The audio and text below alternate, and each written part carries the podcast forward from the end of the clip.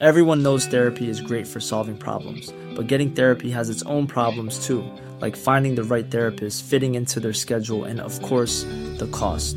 Well, BetterHelp can solve those problems. It's totally online and built around your schedule. It's surprisingly affordable too. Connect with a credentialed therapist by phone, video, or online chat, all from the comfort of your home. Visit betterhelp.com to learn more and save 10% on your first month. That's BetterHelp, H E L P. Ahora inicia A la Una con Salvador García Soto. A la Una. Donde la información fluye, el análisis se explica y la radio te acompaña. A la Una con Salvador García Soto. A la Una. Comenzamos.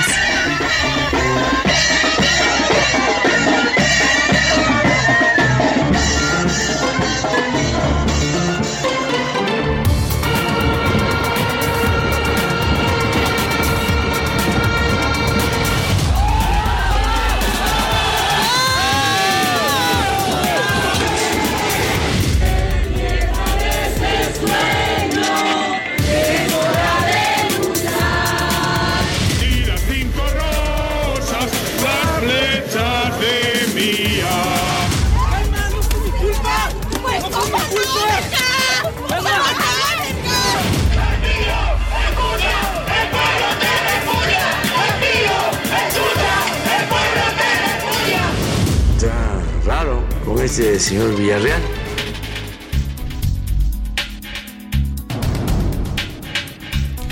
La una de la tarde con un minuto en el centro de la República. Esto es A la Una. Mi nombre es Milka Ramírez y yo le doy la más cordial bienvenida a este espacio.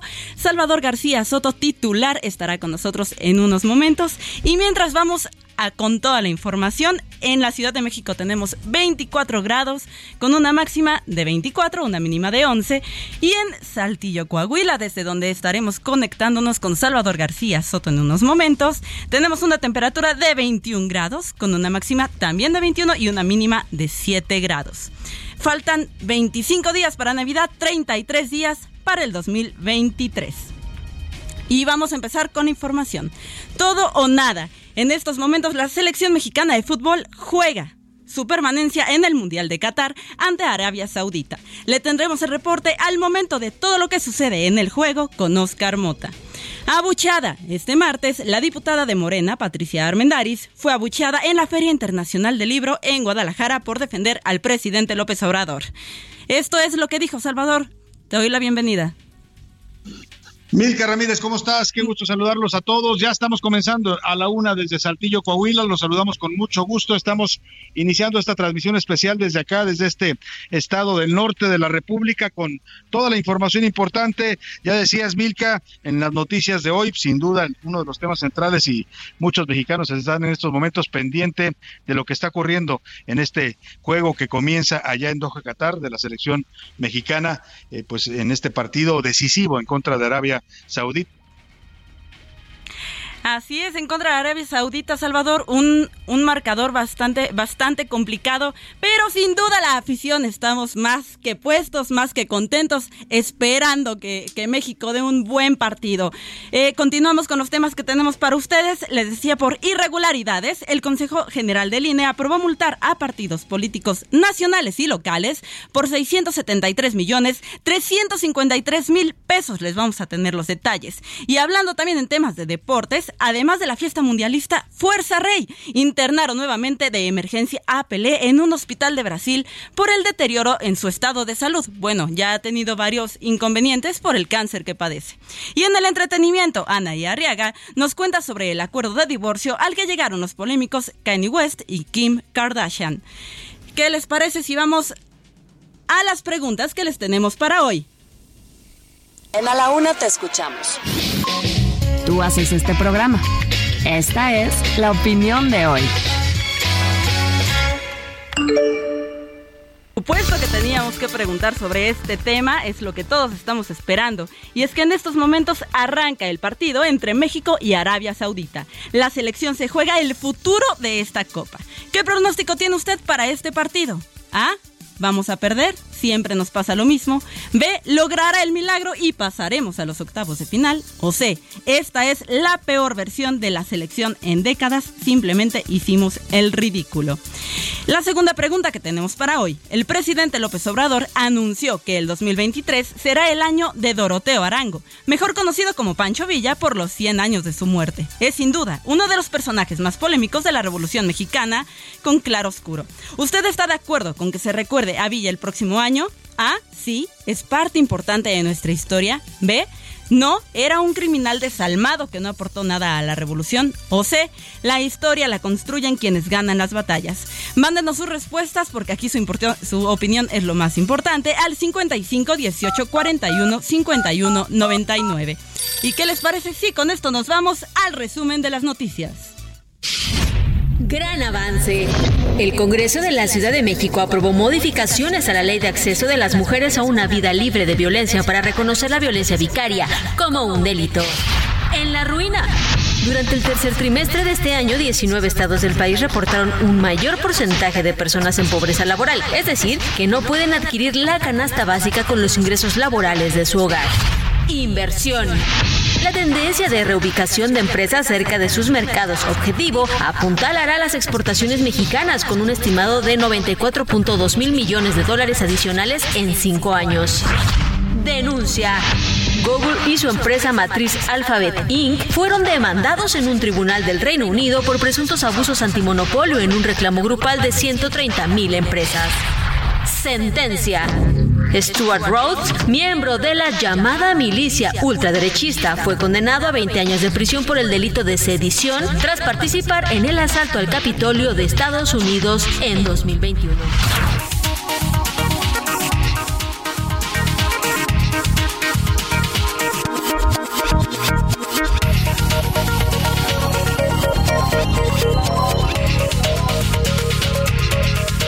En este momento todos los mexicanos estamos pendientes de una sola cosa. México en la fiesta mundialista. Y es que en este momento se juega la vida. Enfrenta a la selección nacional de Arabia Saudita en busca del pase a los octavos de final. No depende de sí mismo y debe esperar el resultado del duelo entre Argentina y Polonia. Pero para asegurar una posibilidad, la escuadra mexicana debe de golear 4 a 0. Vamos a escuchar un poquito de cómo está el ambiente allá en Qatar.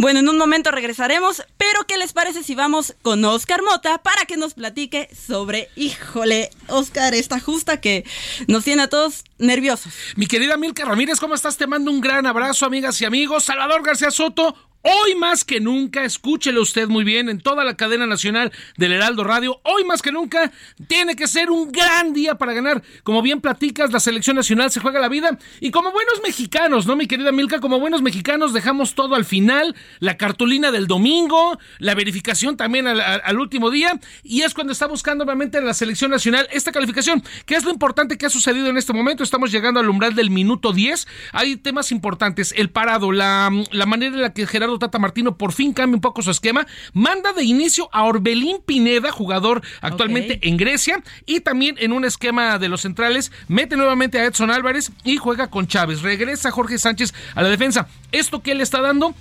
Un poco más de llegada. No anotamos gol, no anotamos gol, pero porque no se generan estas oportunidades. No hemos llegado. Y ahorita, insisto, ya en el umbral del minuto 10, México ya generó una. Alexis Vega llegando por el centro, se fue a los tumbos, se dejó ir con la carrocería completa. Sin embargo, todavía esto va 0-0. Y al momento también un Polonia-Argentina 0-0. Polonia ya ha estado cerca de anotar.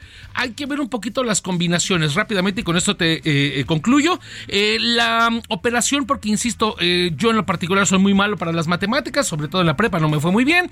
Y entonces eh, que se anota 3, que se anota 4, que 8 por 8, 64, etcétera. El asunto es así muy sencillo. Mientras más goles anote Argentina Polonia, menos necesita México. Mientras menos goles anote Argentina, más va a necesitar México. Si Argentina llega a anotar tres o cuatro goles, México con uno estamos del otro lado. Pero si Argentina anota solamente uno, México necesita tres o cuatro y del otro lado Polonia. Si Polonia gana y México gana, estamos del otro lado. Pero si viene ahí un empate, obviamente tenemos que irnos a dos, tres o cuatro goles que tiene que anotar México. Oye, Oscarín, ¿y tú crees que este cambio de la escuadra y esta oportunidad de Orbelín Pineda pueda cambiar la situación en la cancha? Me parece que eh, llegamos obviamente a un punto de inflexión, un punto en el que, pues si quieres resultados diferentes, tienes que, tienes que hacer cosas que no había eh, habías hecho antes. Entonces tienes que probar, ¿no? no ya no te salió el, juego ofensivo en contra de Polonia, tampoco, y mucho menos contra Argentina, que no lo buscaste. Y como le platicaba Salvador hace un par de días, México sería campeón del mundo si solamente hubiera 45 minutos en los partidos. Entonces, ahorita es la realidad. México ya generó dos oportunidades y eso es lo que se necesita. Llegar, llegar, llegar. Dicen por ahí una frase muy futbolera y con esto concluyo, que eh, la pelota es muy floja y se terminará instalando en donde esté más cerca. Entonces, vamos a ver cómo le va a la selección. Ay, pues ojalá con estos cambios y como dices, si quieres resultados diferentes, pues haz cosas diferentes. Hay que aventarnos, ¿no? Hay que aventarnos. Oye, ¿y qué esperas de este partido? Me parece, como te digo, yo creo que lo primero tenemos que romper esa barrera eh, del famoso gol que no se ha conectado. El día de hoy, el día de hoy ya anotó Túnez, que inclusive, bueno, quedó eliminado, pero solamente al instante queda México y Uruguay como los equipos que no han anotado. Salvador, ¿cómo ves? Este es el panorama que nos da Oscar Mota. Bueno, pues interesante, Oscar, como siempre los, eh, análisis que realizas, pues vamos a estar muy pendientes de este partido y estaremos contigo analizando lo que vaya a suceder. Del que sin duda todo México está pendiente, no todos con muchas expectativas, Oscar, mucha gente cree que esto ya está definido, pero pues dicen por ahí que los milagros existen, así que vamos a esperar a ver si si se, cumple un milagro. Yo pasé algunos extraordinarios en la escuela, querido Salvador, de último minuto. México va a poder. Si tú terminaste la carrera. Sí, claro. vámonos, vámonos a los temas importantes. Muchas gracias a Milka por haber arrancado esta transmisión. Ya nos contaba Milka parte de lo que le vamos a tener en este día, eh, aparte del partido de fútbol, por supuesto, que está acaparando en este momento la atención. También hablaremos pues de esta diputada de Morena, que fue abucheada ayer en la Feria Internacional del Libro, la señora Patricia Armendari, a invitar a un foro para hablar sobre la participación de las mujeres en distintas actividades de, la sociedad mexicana, y ella terminó pues defendiendo a la 4T, defendiendo al presidente López Obrador, con lo cual pues, pues eh, eh, la verdad es que pues, se ganó el abucheo del público porque no era el foro adecuado para eso, y le vamos a poner el audio donde ella intenta defender los programas de bienestar del presidente López Obrador y la gente, los, asistentes a este foro, hay una Feria Internacional del Libro de Guadalajara, terminan abucheándola. También le vamos a contar sobre las irregularidades en el Consejo del INE, se aprobó multar a partidos políticos nacionales y locales por 673 millones eh, eh, 353 mil pesos ante diversas irregularidades en sus gastos e ingresos. Vamos a tener, por supuesto, el entretenimiento, los deportes con Oscar Mota, todo lo que usted ya en este programa. Pero como siempre, para que usted participe y llegue a este espacio que nosotros le hacemos las preguntas de este miércoles, miércoles futbolero, miércoles mundialista, pero vamos a debatir también y a comentar otros asuntos importantes. En A la Una te escuchamos. Tú haces este programa. Esta es la opinión de hoy.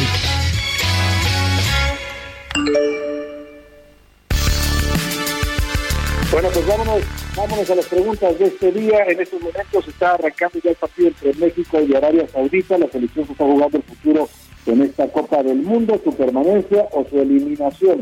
Eh, cualquiera de los dos escenarios son posibles. Hay una serie de posibilidades que tiene México, que, que pierda Argentina contra Polonia, que también eh, se den la combinación de resultados en otros juegos que tenga que meter tres, mínimo tres goles para poder eh, eh, clasificar. En fin, los escenarios son, eh, son esos escenarios. La realidad es que pues, lo que sucede se va a jugar, está, se está jugando en este momento ahí en la cancha del estadio de Doha, donde la selección que se juega su permanencia. Digo yo no solo la selección mexicana, la permanencia de este mundial, sino también la cabeza del Tata Martínez que está jugando en este partido. Si hay un mal resultado y México es eliminado, sería el peor resultado de una selección nacional desde el Mundial de Argentina 78. Para que usted se dé cuenta, nunca después de Argentina 78, que tuvimos un papel lamentable, venimos a tener una participación tan desastrosa como la de este Mundial. Dos partidos perdidos, bueno, uno empatado y dos perdidos, pero prácticamente sin gol para la selección mexicana. Así es que pues vamos a ver si se queda fuera de esta copa o permanece la selección mexicana. Yo le quiero preguntar, ¿qué pronóstico tiene usted? Dígame, todavía estamos a tiempo de hacer pronósticos. ¿Cree que existen los milagros? ¿Se hará el milagro de la de México y sobreviviremos a este mundial? ¿O de plano, no, no tengo expectativas? Esto ya está más que definido. La selección es, eh, llegó en su peor momento a este mundial. Ese es el primer tema que le planteo. El segundo tiene que ver con el presidente López Obrador, que anunció que en el año 2023 pues lo va a denominar el año de Doroteo Arango, así como los ha ido denominando. El primero fue el año de Emiliano Zapata, luego el año de Francisco y Madero, y ahora el presidente quiere denominar, bueno, este, este último, eh, eh, creo que era el año de, de Flores Magón, ya no recuerdo a quién se lo dedicaron este 2022, pero el próximo año 2023 ayer dijo el presidente que se lo quiere dedicar a Doroteo Arango, mejor conocido como Pancho Villa, uno de los generales caudillos de la Revolución Mexicana, porque se cumplen 100 años de su muerte. Sin duda, es un personaje importante eh, de la Revolución Mexicana, el famoso Centauro del Norte, hizo la revolución en todo el norte de la República, eh, tomó las principales ciudades, por supuesto Chihuahua, Zacatecas, Durango, de donde era originario, eh, Coahuila fue pues dominando todo el norte de la República con este movimiento revolucionario, pero también también es un personaje polémico, es un personaje pues de claroscuros. Hay quienes lo ven también, en su momento era visto como un eh, pues un sanguinario bandolero, así lo denominaban en la época, porque llegaba con sus fuerzas villistas y arrasaban haciendas, casas, eh, se robaban todo lo que encontraban, asesinaban a los eh, hacendados, en fin, tiene como todos los seres humanos, eh, Francisco Villa o Pancho Villa o Doroteo Arango, como usted lo quiera llamar, tiene pues dos lados y esa polémica ha revivido eh, sobre este personaje histórico con este anuncio del presidente de que el próximo año 2023 el gobierno de la República lo denominará el año de Francisco Villa. Y vamos a, bueno, ante eso le hago la pregunta, ¿usted está de acuerdo con que se recuerde, con que se conmemore a Villa, se le dedique el año 2023 a los 100 años de su natalicio como una, un año oficial pues del gobierno federal. Sí, es parte importante de nuestra historia, es un personaje sin el cual no se entendería el, movimiento de la Revolución Mexicana. No, era un criminal desalmado que no aportó pues más allá de los hechos sangrientos a la Revolución o de plano, pues la historia la construyen los vencedores, como suele pasar en este tipo de movimientos. Y vamos a, le decía que le estamos saludando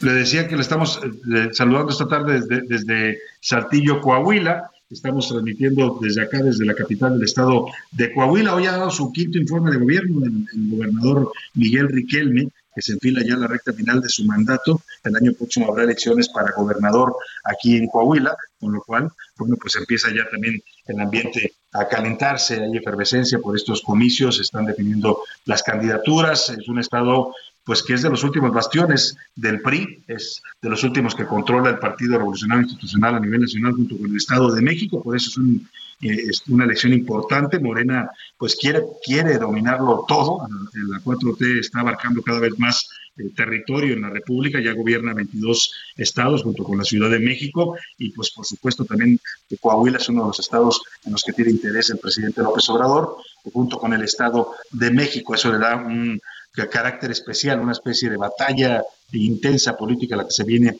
aquí en Coahuila. Por eso estamos transmitiendo desde acá. Y bueno, pues vamos a estar, vamos a estar eh, comentando con usted todo lo, que sucede allá en Loja, Qatar. Vamos precisamente hasta la ciudad de Loja, Qatar, donde se encuentra Mario Maldonado. Él es colaborador, bueno, con, con conductor aquí en en, el Aldo Radio, lo escucha usted todas las mañanas en su bitácora de negocios, también en el Aldo Televisión, y ha estado participando en esta fiesta mundialista allá en Qatar. Y te quiero saludar, Mario, ¿cómo estás viendo desde allá este juego de la selección mexicana? Tú que andas allá en el territorio donde todo está sucediendo, Mario. Te saludo, buenas tardes, buenas noches, o no sé qué hora sea allá en Qatar.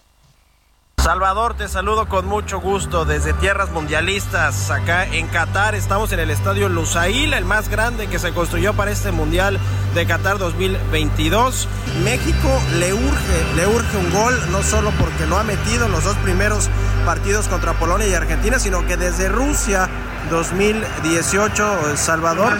Eh, recordemos los últimos partidos con Brasil y contra Suecia tampoco logró meter ningún gol la selección mexicana, así que los aficionados aquí en el Lusail de Doha están esperando por lo menos cantar, corear un gol de México para pasar a octavos de final, ya lo sabemos, la tiene muy difícil, tiene que vencer eh, por goliza prácticamente a la selección de Arabia Saudita y tiene que perder Argentina contra Polonia. Pero lo que te puedo decir es que acá en el estadio la ilusión de los mexicanos, pues no se ha perdido la esperanza de que México pueda avanzar con un milagro a los octavos de final y no quedarse fuera de esta fase como pues no lo ha hecho en los últimos ocho mundiales por lo menos Salvador. Así que vamos a estar muy pendientes y transmitiéndoles todas las novedades acá en el estadio Lusail de Doha en Qatar y a la espera también del desempeño que tenga la selección mexicana, que creo que va a ser muy importante, el sabor de boca con el que los aficionados mexicanos van a quedarse en, eh, después de este partido, ya sea que pase o no, que avance o no México a la siguiente ronda, a los octavos de final. Lo que decimos tiene que suceder casi que un milagro, pero mira, en el fútbol no está todo escrito, no está nada dicho y vamos a esperar. Son 90 minutos más, los que, más lo que agregue el árbitro en las dos partes del partido, en la primera y en la segunda mitad, y veremos si México pues hace historia o más bien hace el milagro y le complace a los aficionados que vinieron hasta Doha, a Qatar, a apoyar a la selección mexicana. Estaremos en comunicación. Salvador, te mando un abrazo y saludos al auditorio de A la Una del Heraldo Radio. Mandamos también un abrazo a ti y bueno, pues estaremos pendientes. Mario, todo el país está en espera de un milagro. Bueno, no todo, hay gente que ya se resignó y que dice que esto está perdido, pero bueno, dicen por ahí, Mario, que la esperanza muere al último. Así es que tú que estás allá, grítale y échale muchas porras a la selección. Esperemos que se logre este milagro, Mario. Un abrazo a Mario Maldonado, ya, ya, ya cortó la comunicación allá desde Doha, Qatar. Vamos a estar pendientes de lo que ocurra. Oscar Mota, ¿cómo estás viendo hasta el momento el desarrollo del partido? Mi querido Salvador García Soto, amigas y amigos, 0 a 0. Y también el partido de Polonia contra Argentina está 0 a 0. Sin embargo, el equipo polaco está atacando cada vez más. El asunto con México me parece que ha frenado el tema del ataque, que es lo que más nos está faltando. Querido Salvador, como bien comentaba Mario Maldonado, eh, no se ha anotado gol y solamente de las 14 justas mundialistas en las que ha participado México, esta es la edición número 22, número 23, perdón, y ha participado México en 14, solamente en dos ha anotado un solo gol. Una, Suecia 1958 y dos, en Inglaterra 1966. Pero en todas, por lo menos nos hemos ido con un pepino. Incluso en 1978, cuando se perdieron los tres juegos y cuando se quedó en el último lugar, también anotamos gol, querido Salvador. Entonces, pues a- a- hay que hablarle ahí a Enrique Borja, hay que hablarle a Carlos Hermosillo, a Hugo, al Matador, a a aventar a todo el equipo, hombre. Oscar. Hay que hablarles a los que están en la cancha. Esos son los que tienen que reaccionar y tienen que eh, sacar la casta en un momento como este, Oscar Mota. Pues vamos a estar pendientes, sin duda, de lo que ocurra. Contigo estaremos rebotando. Por lo pronto, si te parece, vámonos hasta el Fan Fest que se está realizando ahí en la Ciudad de México, en el Monumento a la Revolución. Se han instalado nuevamente las enormes pantallas y hay una gran cantidad de gente que se acercó a presenciar este partido. Por supuesto, lo están viviendo con intensidad. Hay emoción, hay, por supuesto, venta de todo tipo de productos. Pero bueno, pues la gente está eh, metida en, esta, en este partido con la selección. Ahí se encuentra nuestro compañero Gerardo Galicia. ¿Cómo estás, Gerardo? Te saludo ahí en el Fan Fest desde el Monumento a la Revolución. ¿Cómo está el ambiente? Cuéntanos. Tenemos un buen ambiente, Salvador, ambiente completamente familiar. Son miles de personas que no despegan, no, no, no, no parpadean siquiera por ver el partido de la selección mexicana. Todos gritan al unísono. Luego eh, que la selección mexicana está al ataque en estos momentos. Escuchamos muchos gritos, muchos aplausos, muchísimas familias que se cita justo en este punto y tenemos una explanada casi llena. Para nuestros amigos que desean llegar hasta este punto, es completamente gratuito, van a poder disfrutar del encuentro de fútbol. Y sí, muchísimas personas son verdaderamente optimistas en cuanto a un sondeo que pudimos realizar, Salvador. La mayoría de personas mencionaba que México ganaba por lo menos por tres goles. Vamos a quedar uno de los aficionados. Amigos, para Heraldo Radio, el pronóstico para hoy para la selección, ¿cuánto queda? No le entendí cómo. ¿Cómo va a quedar México? No, pues va a ganar, ¿no? ¿Cómo va a quedar México? 1-0, favor México. Muchas gracias. De cierta manera somos mexicanos chilangos. Gracias. Y esa es parte de lo que comenta la afición eh, mexicana aquí en el Monumento a la Revolución, donde tenemos prácticamente o casi una explanada completamente llena. Por lo pronto, el deporte y seguimos, por supuesto, muy bien. Contigo, Gerardo Galicia, de lo que suceda, por supuesto que hay ambiente, por supuesto que la gente tiene expectativa, esperanza, necesitamos, nos surgen en este país buenas noticias y sin duda que la selección lograra salir de este atolladero en el que ellos mismos se metieron por no jugar bien los dos primeros partidos, pues sin duda sería una excelente noticia. Salvador. Estamos pendientes contigo, Gerardo Galicia, muchas gracias. Sí, Salvador, tenemos eh, problemas con la comunicación debido a la gran cantidad de personas que se dan cita para ver este encuentro. Y de hecho, eh, me voy a acercar con uno de los aficionados, a Salvador. Amigo. Sí, sí se escucha por ahí, Gerardo, pero regresamos contigo más adelante, Gerardo. Por lo pronto, por lo pronto vamos a lo que dijo el presidente López Obrador, que también se aventó a dar su pronóstico para este juego entre México y Arabia Saudita. Hoy, al terminar la mañanera, comentó que los pupilos del Tata Martina logrará, lograrán el resultado para pasar a la siguiente ronda. Así lo dijo el presidente López Obrador. Dice que 4 a 0. ¿Cómo ve usted? Quién sabe si se logre. Ya le pongo el audio al regreso. Vamos a una pausa y volvemos. Salvador García Soto. Información útil y análisis puntual. En un momento regresamos. Ya estamos de vuelta en A la Una con Salvador García Soto. Tu compañía diaria al mediodía. En Soriana vive tu pasión con todo. Lleva carne de res para asar a solo 171 pesos el kilo. O el six pack de cerveza barrilito en lata o botella a 50 pesos con 100 puntos. Y 4x3 en chips Barcel y Golden Nuts. Soriana, la de todos los mexicanos. Solo noviembre 30. Aplican restricciones. Evita el exceso. La rima de Valdés. O de Valdés la rima. Van a cambiar la tarjeta, la de la tercera edad, a su nueva realidad y perdonen que me meta, pero yo sí puse jeta al saber que va a cambiar al Banco del Bienestar, pues a ver qué tal lo hacen y que en lo legal se basen, porque está para temblar. Es que qué onda con el banco, todavía ni lo conozco y yo solito me enrosco, soy víbora y hasta me atranco. Pero es que están medio en blanco las supuestas sucursales. ¿Dónde están todas? Pues cuáles, cómo van a responder por la pensión de mayores. Ojalá no queden peores. A ver si no se las clonan o las duplican por ahí y a su tanda digan bye, porque esas no las perdonan. Son más bárbaros que Conan y son buenos pa'l chanchullo. Y la 4T a lo suyo, a vigilar su rebaño. Y ya pasarán los años, a ver si pronto me incluyo.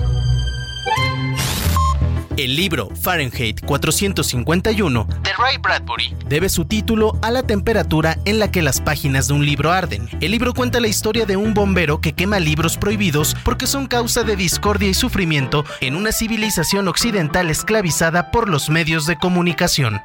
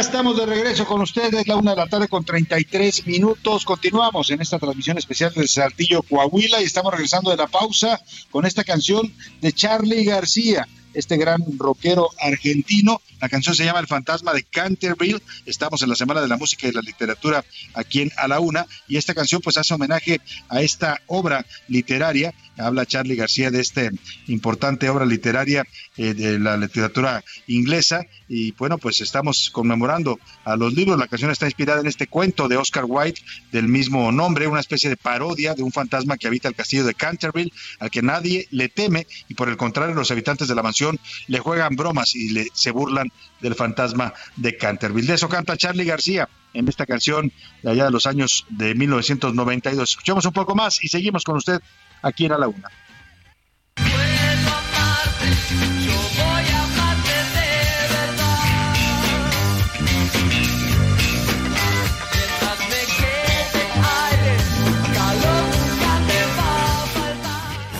A la una, con Salvador García Soto.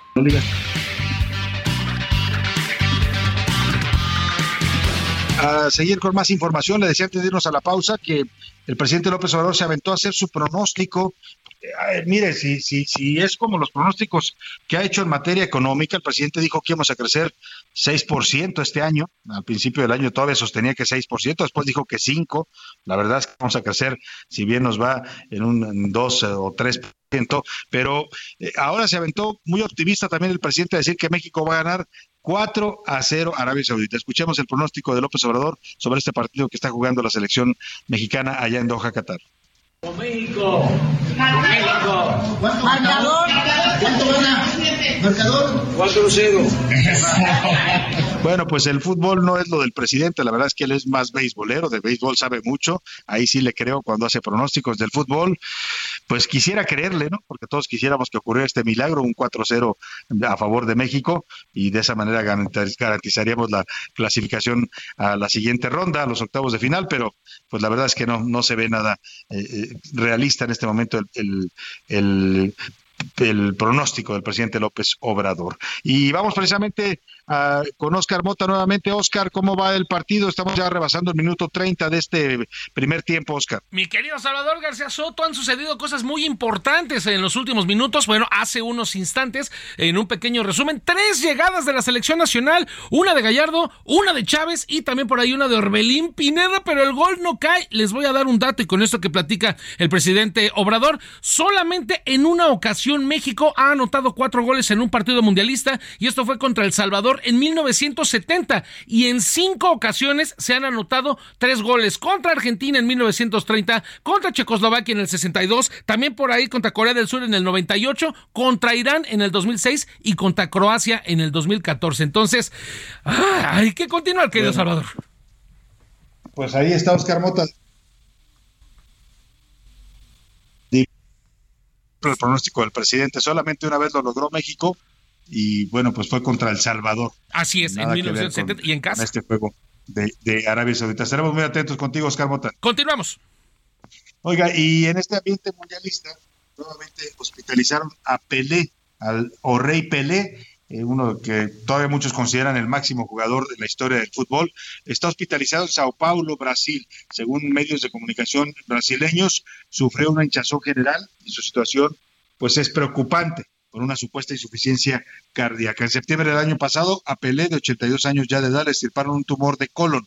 Está en tratamiento de quimioterapia y no estaría teniendo los resultados esperados. Pero bueno, su hija Kelly Nacimento Kelly du Nascimento, hija de, Edson Arantes du Nascimento, el rey Pelé, publicó en su cuenta de Instagram que no hay ninguna emergencia ni nuevo pronóstico grave de su papá. Ella desmiente las versiones periodísticas en Brasil de que Pelé esté en una condición de gravedad.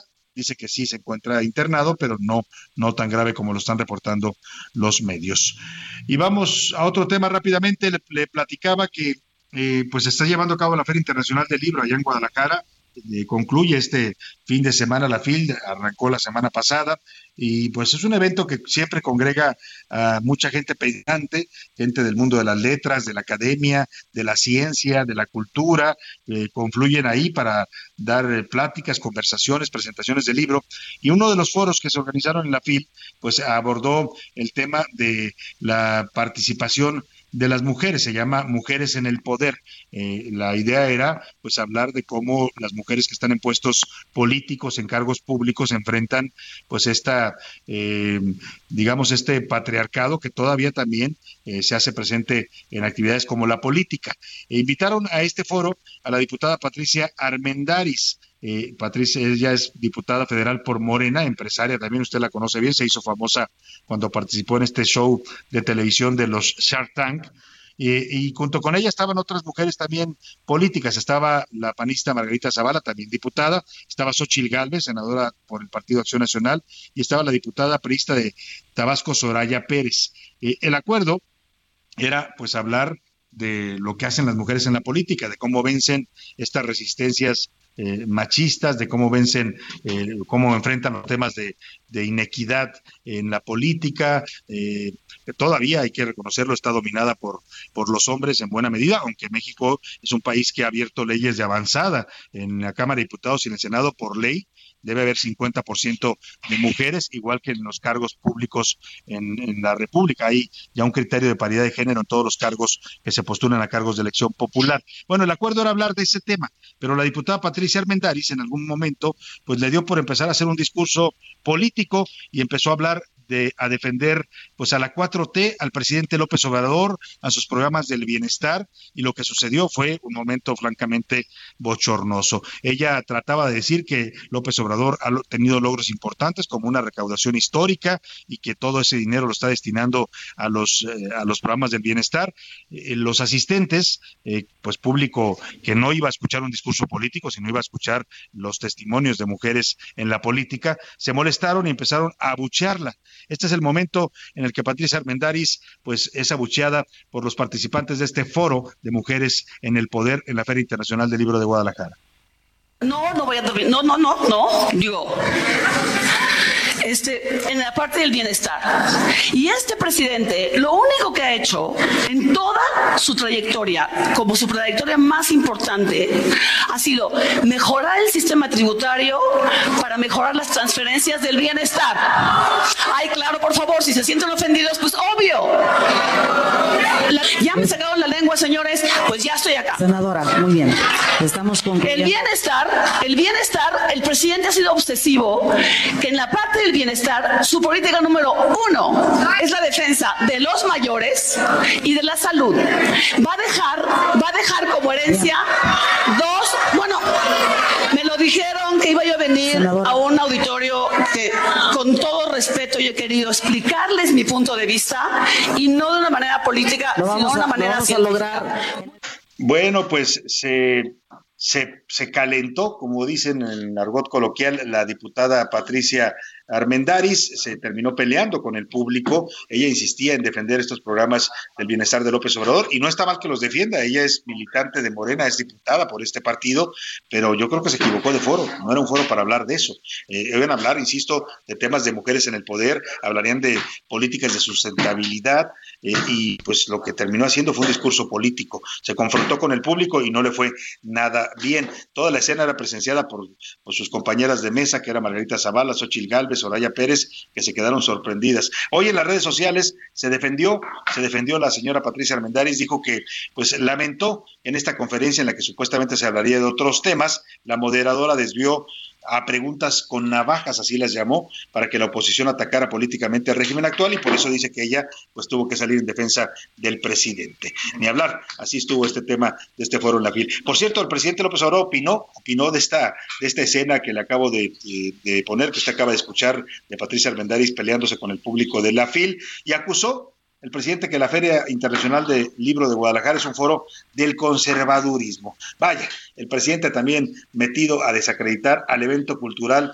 eh, y editorial más importante de México, de Latinoamérica y uno de los más importantes del mundo. Así descalifica López Obrador a esta Feria Internacional del Libro de Guadalajara. Pues sí da una idea de cómo estos este, intelectuales orgánicos, escritores, periodistas, pues este tienen sus espacios. ¿Cuántos años lleva Padilla manejando la Universidad de Guadalajara? Es un eh, foro del conservadurismo. Allá van todos los intelectuales orgánicos, este, eh, hablar mal de, de nosotros. Bueno, ahí está el presidente. Ya también la Feria Internacional del Libro dice que es un foro del conservadurismo, que van a hablar mal de él.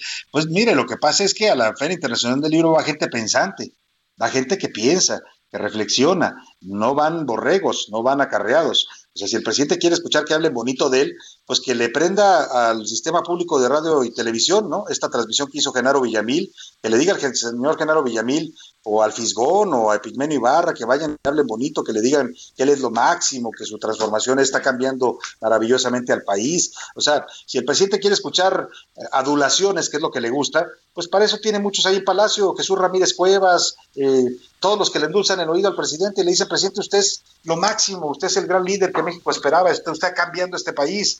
En la Feria Internacional del Libro no va a escuchar eso, señor presidente. No, no, no, ahí sí va gente que piensa, no van fanáticos ni borregos ni propagandistas como los que le rodean a usted y suelen adularlo.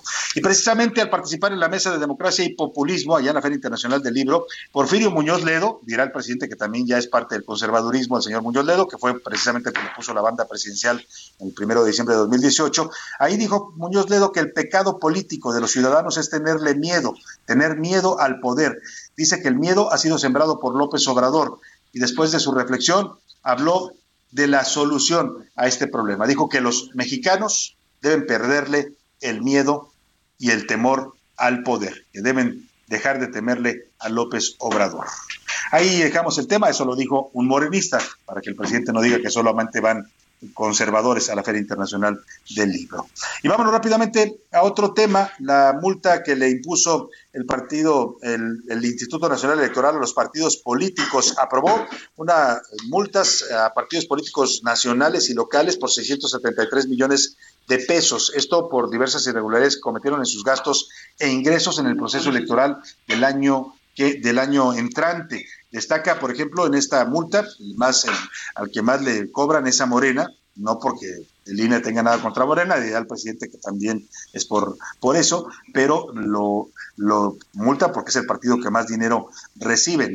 Es el 48% de estas sanciones que le comenté de 600 millones, los va a pagar Morena, que le están cobrando una multa de 323 millones de pesos. Vamos contigo, Lea Castillo, para que nos cuentes por qué está multando el INE a los partidos, principalmente a Morena. Buenas tardes, Celia. Muy buenas tardes, Salvador. Te saludo nuevamente con mucho gusto a ti al auditorio. Así es, el Consejo General del Instituto Nacional Electoral aprobó multar a los partidos políticos federales y locales por un monto total de 673 millones 353 mil pesos derivado de diversas irregularidades, entre ellas egresos no reportados y gastos sin objeto partidista.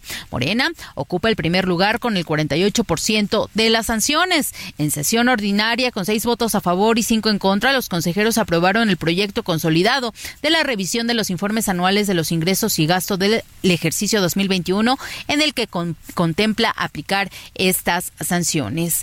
Con multas de 323 millones 483 mil pesos en total, 146 millones a nivel federal y 177 millones a nivel local, Morena es el partido más sancionado. Le siguen el Partido del Trabajo con un total de 72 millones 69 mil pesos. En tercer lugar se encuentra el PRI con 54 millones 78 mil pesos, le sigue el PAN con 52 millones 839 mil pesos. Posteriormente, el Partido Verde Ecologista de México con 48 millones eh, de pesos, el PRD con 35 millones de pesos, el Partido Encuentro Solidario por 28 millones 390 mil pesos, Movimiento Ciudadano con 22 millones de pesos y Fuerza México por un millón 860 mil pesos. Este es el reporte que te tengo. Muy buen día ahí está estos criterios que aplica el INE para multar a los partidos políticos.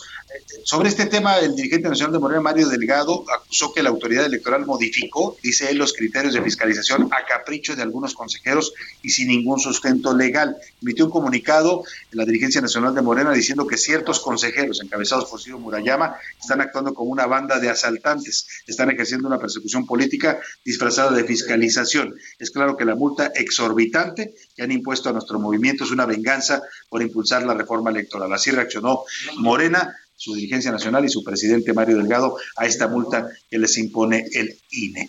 Oiga, y vamos a seguir con temas acá en Coahuila. Le decía que estamos transmitiendo desde Saltillo, Coahuila. Eh, hay un ambiente político, pues, eh, importante acá por lo que viene el próximo año. Hoy fue un día importante porque se, se presentó al Congreso el informe, el quinto informe de gobierno del gobernador Miguel Riquelme. Estuvo eh, hoy por la mañana, muy temprano, un acto bastante austero. Acudió el gobernador solamente con algunos eh, pues, eh, colaboradores de su equipo, algunos empresarios invitados. No hubo estos enormes despliegues que solemos ver cuando un gobernador rinde su informe, ¿no? que hacen eventos e informes en el Congreso, luego informes a los gobernados y hacen informes en distintas ciudades del Estado. Un evento bastante austero, muy acorde a estos tiempos, eh, digamos, de austeridad y también tiene que ver pues, con lo que está sucediendo acá en Coahuila. El gobernador seguramente no quiso agitar las olas del ambiente político, que ya están bastante agitadas por todo lo que viene el próximo año. Estamos en el proceso de selección de candidatos eh, y pues eh, eh, le voy a comentar un momento más acá en Coahuila. Vamos a conversar con el presidente del Congreso local, el diputado Eduardo Olmos Castro. Vamos a estar conversando con él en un momento más en cuanto podamos conectarlo a esta transmisión. Por lo pronto, vamos contigo, Oscar Mota. Cuéntanos qué está pasando en estos momentos en el partido. Mi querido Salvador García Soto, amigas, amigos, necesito un respirador, por favor. A ver, ya acabó hace unos momentos el primer tiempo del partido de Argentina, donde Lionel Messi ah, falló un penal, querido Salvador, amigos. Falló un penal, ha seguido atacando, pero con ese resultado continúan 0-0 y estaré pasando Polonia y Argentina, porque del otro lado todavía faltan algunos instantes, se agregaron seis minutos, está eh, corriendo, insisto, en unos momentos más terminará esto, pero bueno, la realidad es que México sigue llegando llegando ya son 13 disparos, 13 llegadas al arco, 9 de ellos han llegado a puerta, pero no se encuentra el gol, querido Salvador. El gol número 61 de las Copas del Mundo es lo que está buscando con ansias México. E insisto, del otro lado, 0 a 0, falla el equipo eh, de Argentina, que bueno, será duramente criticado, duramente criticado, porque nos acordamos obviamente del gol que nos hizo Messi, pero aquí la realidad ya falló uno. Y ojo, de los que andan también, pues más perdidos que perro en el periférico, es Henry Martin. ¿Qué está sucediendo con la delantera? mexicana. Tienen que haber nuevamente cambios. Ahora sí se ha llegado, querido Salvador, pero no, no cae nuevamente el gol. Entonces hay que ajustar, le quedan 45 minutos, quizá poquito más. Reitero, esto todavía hace unos instantes que se está llevando a cabo. México no puede, no puede todavía anotar. Entonces, obviamente estaremos al pendiente que Milka, porque inclusive, y aquí lo platicamos, porque en las instalaciones del Heraldo de México están ni más ni menos que cositas. ¡Ay! Ah, tenemos a cositas. Oye, y digo que iba a ganar México, por favor. Sí, ya nos echó la suerte, Oscarín. Gracias, gracias. Pero es que qué partido, la verdad es que estoy sufriendo cada instante, porque como dices, llegan, llegan, llegan, pero no cae el gol, no cae el gol y México lo necesita. Oye, y el de Argentina también está bastante parejo y no nos está ayudando nada. El equipo argentino ha llegado, ha atacado verdaderamente, pero bueno, Polonia se ha eh, defendido de forma importante. El arquero Chesnik, portero de la Juventus, pues ya atajando este penal, lo tira a Messi a media altura y reitero, será duramente criticado porque eh, analizando ya todos los eh, minutos que ha jugado la selección argentina, que parte este mundial como un favorito de llegar al título, pues bueno, todavía no se ha mostrado con ese poderío como lo ha hecho ya Brasil que está del otro lado, Francia que está del otro lado. El día de hoy por la mañana calificaron también el equipo de Australia. Francia ya lo había hecho y califica el equipo australiano. Entonces, eh, me parece que tanto el tema de América, que el día de ayer calificaron los Estados Unidos, querida, querida Milka, eh, propiamente falta todavía, ¿no? Con la parte del continente americano. Sí, todavía falta. La verdad es que tenemos una actuación bastante, que deja bastante que, desear del tema. Estábamos viendo hace rato que falla un, penal Messi. Sí, es correcto. Messi, o sea, lo tenía ya para todo y el portero la para. Completamente. Y bueno, ya hace unos minutos, mientras platicábamos, mi querido Salvador, pues bueno, ya hace unos minutos termina también el primer tiempo con la selección mexicana 0 a 0, querido Salvador. Ay. Y bueno, lo que lo escuchamos y reiterar nuevamente, ¿no? Esta parte, buscar este gol número 61, querida Milka, Qué, qué, qué, difícil ha sido. Y ahora sí, creo que este ha sido el partido donde más se ha buscado y el partido donde se ha merecido, querido Salva, pero no cae todavía. Muy bien, Oscar Mota, muy bien. Pues vamos a estar pendientes ya de este primer tiempo. Pues lo que preocupa es que no caiga ni un solo gol todavía de la selección mexicana y a este paso bueno, por los siguientes 45 minutos tendrán que ser claves para que el equipo de la selección nacional pueda hacer algo o de plano es, ahora sí que es eh, luchar o morir en este juego, sin duda alguna. Estamos pendientes contigo, Oscar, seguimos comentando contigo todo lo que está sucediendo ahí en, el, en, esta, eh, en este partido de la selección nacional. Continuamos. Oiga, vamos mientras tanto a otra información rápidamente. Ayer la Suprema Corte de Justicia de la Nación dio un fallo, un fallo importante con lo que tiene que ver con la participación del ejército en labores de seguridad pública. Ah, hemos tenido dos debates, uno que fue el, la propuesta reciente de reforma constitucional quinto transitorio para que el ejército continúe haciendo labores de seguridad hasta 2028, pero antes había otra impugnación, otra controversia constitucional Así Salvador, buenas tardes. La Suprema Corte de Justicia de la Nación avaló el acuerdo presidencial por el que se dispone de las Fuerzas Armadas para realizar labores de seguridad pública hasta marzo de 2024. Con ocho votos, los integrantes del máximo tribunal aprobaron la propuesta de la ministra Margarita Ríos Farjat, quien planteó declarar infundada la controversia constitucional que presentó Laura Rojas, entonces presidenta de la Cámara de Diputados, contra el acuerdo publicado el 11 de mayo de 2020. El máximo tribunal determinó que el acuerdo no vulnera el principio de división de poderes, pues el artículo quinto transitorio de la reforma constitucional en materia de Guardia Nacional de 2019 faculta al titular del Ejecutivo para disponer de las Fuerzas Armadas en tareas de seguridad pública. Ríos Farja. Ya estoy, ¿me escuchas? Ok, vamos pues. Bueno, pues ahí está este fallo importante de la Suprema Corte de Justicia. Nos vamos a una pausa y regresamos con más aquí en la una desde Saltillo, Coahuila. Estamos en esta transmisión especial y desde aquí le estamos informando. Información útil y análisis puntual. En un momento regresamos. Ya estamos de vuelta en A la Una con Salvador García Soto. Tu compañía diaria al mediodía. En Soriana encuentras la mayor calidad. Aprovecha que el pollo entero fresco está a 39.90 el kilo. Sí, a solo 39.90 el kilo. O lleva carne molida de res 80-20 a solo 87.90 el kilo. Sí, a solo 87.90 el kilo. Soriana, la de todos los mexicanos. A noviembre 30, aplica restricciones. Heraldo Televisión, ahora también por Sky HD. Toda la programación de Heraldo Televisión a través del canal 161 de Sky HD. Noticias, deportes, entretenimiento, gastronomía y mucho más. Heraldo Televisión, en todo el país, ahora también por Sky HD.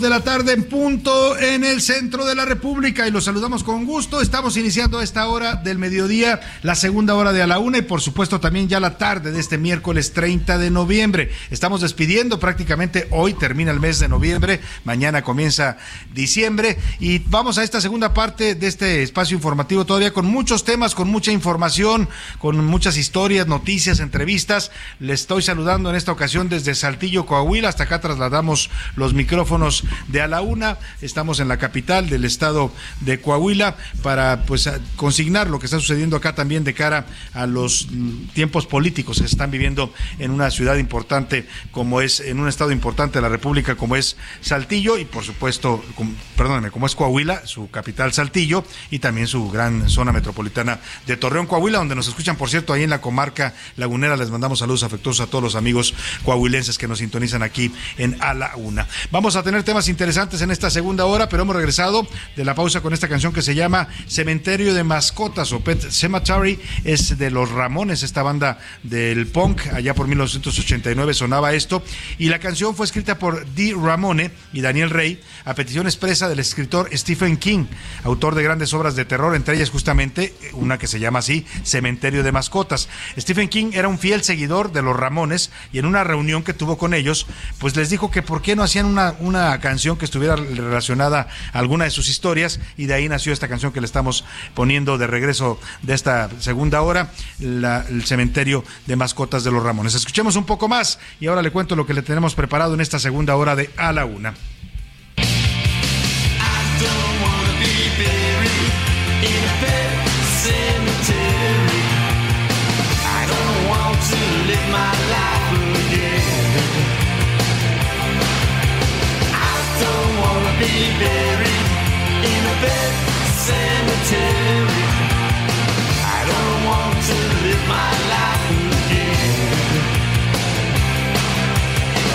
De los grupos más representativos del movimiento punk allá por los años 80. Oiga, y vamos a hablar en esta segunda hora de Doroteo Arango, Francisco Villa o Pancho Villa, como se le conoce a este héroe revolucionario. El próximo año, de acuerdo a lo que informó ayer el presidente López Obrador, será declarado el año de Pancho Villa. Esto con motivo de que se cumplen 100 años de su muerte. Él fue asesinado un 20 de julio del año de 1923, 100 años que serán conmemorados por el gobierno de la República con este este año. El presidente ha hecho desde su gobierno estos años de- dedicados a héroes de la revolución y de la independencia. El primer año de su gobierno se lo dedicó a Emiliano Zapata, al general Emiliano Zapata, el llamado caudillo del sur. El segundo año se lo dedicó a una mujer importante en nuestro movimiento independentista, la señora Leona Vicario. El tercer año, este que estamos, eh, bueno, el, el pasado, perdóneme, se lo dedicó a Francisco y Madero eh, eh, si mal no estoy eh, recordando, este año se está dedicado a, Francisco y Madero y el próximo, el próximo 2023 estará dedicado a Doroteo Arango. Vamos a hablar de este personaje, Pancho Villa, pues eh, un personaje de contrastes, ¿no? Le decía yo, como todos los seres humanos, tiene su lado bueno, su lado no tan bueno. Hay quienes lo ven como un héroe. Acá, por ejemplo, en, en Coahuila, en Torreón, es eh, un, un- todavía pasan los años y es aclamado como un héroe popular. Él tomó Torreón, él, eh, entró a Torreón en los años de la Revolución, tomó esta importante ciudad y después vino a Saltillo. Ya cuando llegó a Saltillo, después de haber tomado Torreón, pues Saltillo prácticamente se le rindió. Y el estado de Coahuila es un estado interesante en el movimiento revolucionario porque dio a varios personajes claves en esta lucha revolucionaria. De aquí es originario, por supuesto, de Parras, Coahuila, Francisco y Madero, el gran eh, padre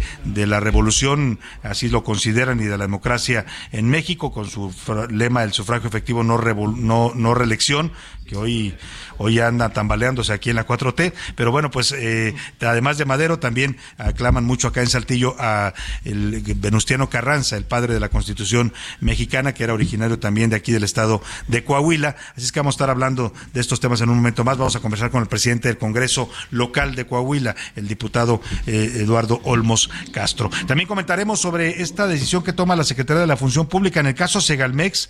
Mire, la verdad es que es un caso de escándalo de corrupción en este gobierno, un caso que supera los eh, 9.500 millones de pesos, el desfalco cometido en Segalmex cuando estaba dirigiéndolo el señor Ignacio Valle, que no ha, pues no ha rendido cuentas por ese desfalco, lo tienen protegido ahí en la Secretaría de Gobernación, pero hoy por lo pronto la Función Pública aseguró a varias empresas, eh, bueno, dice que las empresas relacionadas con las irregularidades en Segalmex ya están devolviendo eh, parte de este desfalco de los 9.500 millones. Le voy a tener toda la información. También le contaré que legisladores del Partido Demócrata, ya en la Cámara de Representantes de los Estados Unidos, eligieron como su nuevo líder a Hakim Jeffries. Interesante, ¿eh? Hakim Jeffries, un político con, nombre árabe, ¿no? como el presidente Obama. Eh, Hakim Jeffries se llama este nuevo líder de los demócratas en la Cámara de Representantes que sustituye pues a una mujer legendaria ya en la política estadounidense, que fue la líder Nancy Pelosi. Vaya, pues vaya zapatos que le quedan al señor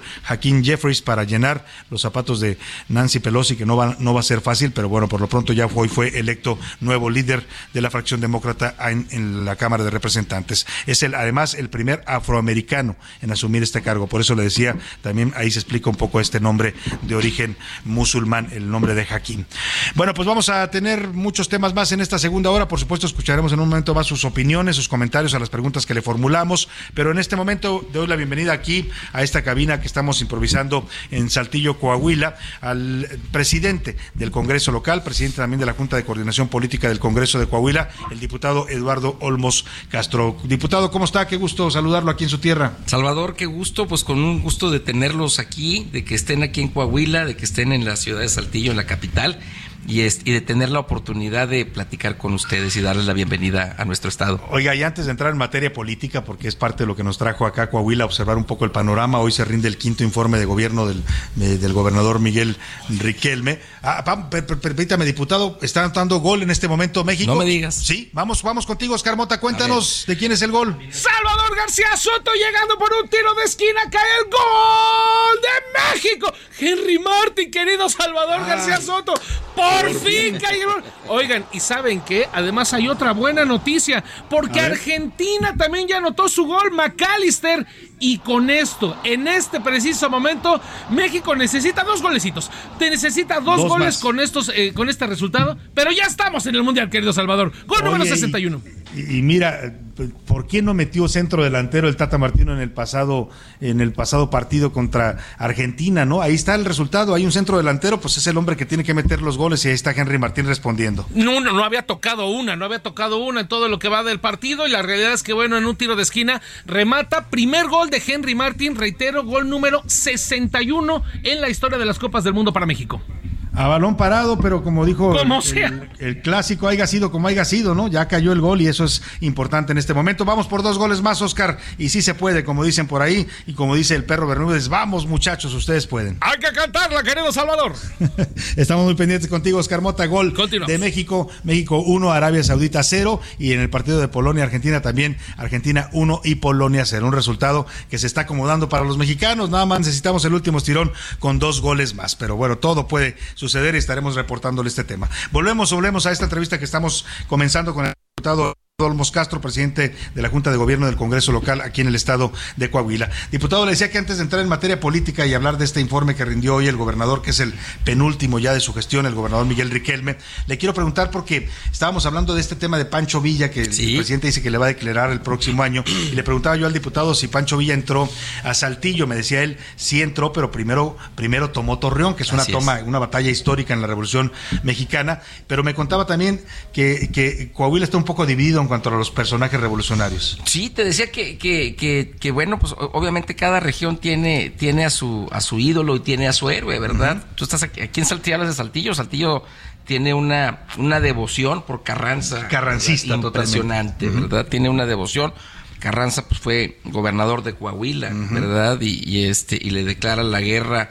Eh, este, al, le, le declara la guerra cuando una vez que asesinan al presidente al presidente Madero, Madero, siendo gobernador en funciones, uh -huh. este es cuando lanza la convocatoria para formar el, el, el, ejército constitucionalista. Contra el traidor. Contra el, traidor. Huerta. Contra el asesino. Ese era mi paisano de Jalisco, me da pena decirlo, Huerta. pero pues era jalisciense. Y, este, y, y, de ahí, pues bueno, sale huyendo porque se deja venir la federación, uh -huh. sale huyendo.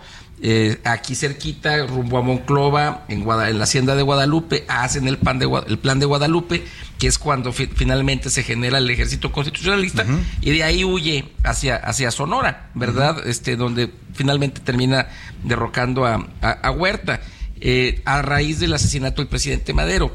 En el lado de la laguna, la devoción tiene que ver con Pancho Villa, ¿verdad? Claro. La batalla de Torreón, ¿verdad? Uh -huh. La toma de Torreón, la batalla de Torreón, y Pancho Villa es un personaje que sigue vivo en, en, la, en, en, la, en la mente y en el alma de los torreonenses. Uh -huh. No solamente de los torreonenses, acuérdate que Torreón está en la región Laguna sí, la y la región Laguna comprende cinco municipios de Coahuila y aproximadamente 11 municipios de Durango. Uh -huh. Entonces, la figura de Pancho Villa es una figura que está, que está presente siempre en los laguneros. Es más, en algunas partes se le genera devoción como si fuera un santo. Ajá. Tiene sus propias veladoras. Sí, algunas sí, sí. gentes tienen sus propias oraciones. es una figura de culto todavía. Es una figura de culto religioso. Sí, ¿verdad? De culto. Tú hablas con gente que todavía tiene esa devoción y la gente te habla cómo rezarle a Pancho Villa y vas a los mercados y en los mercados ves las veladoras, ¿verdad? Para las oraciones específicas para Pancho Villa, quien alguna gente dice que hace que hace, Hace milagros. milagros. y no es nada más en Torreón, es en la parte de la laguna de Toda la de- comarca lagunera por de- la influencia de- también de Durango, eh, ¿no? eh, eh, exactamente, exactamente. Entonces, eh, Torreón genera una, una devoción interesante revolucionaria. Usualmente de clase media a clase popular, la gente es devota de Pancho Villa. De clase media a clase alta es devota de Francisco y Madero. el, ¿Verdad? otro, el otro coahuilense, pues Claro, destacadísimo. la Francisco y. Madero era lagunero porque Ajá. nace en San Pedro, Coahuila. Ah, nace ahí. Exactamente. ¿Y Y, vive en Parras. Ah, crece en. Parras, Coahuila. Pues era, lo- era la gente poderosa económicamente, ¿verdad? Claro. De, de- de la laguna. Los familiares aún, ¿verdad? Pues aún te encuentras tus familiares en Coahuila, familiares en Torreón de Don Pancho Madero.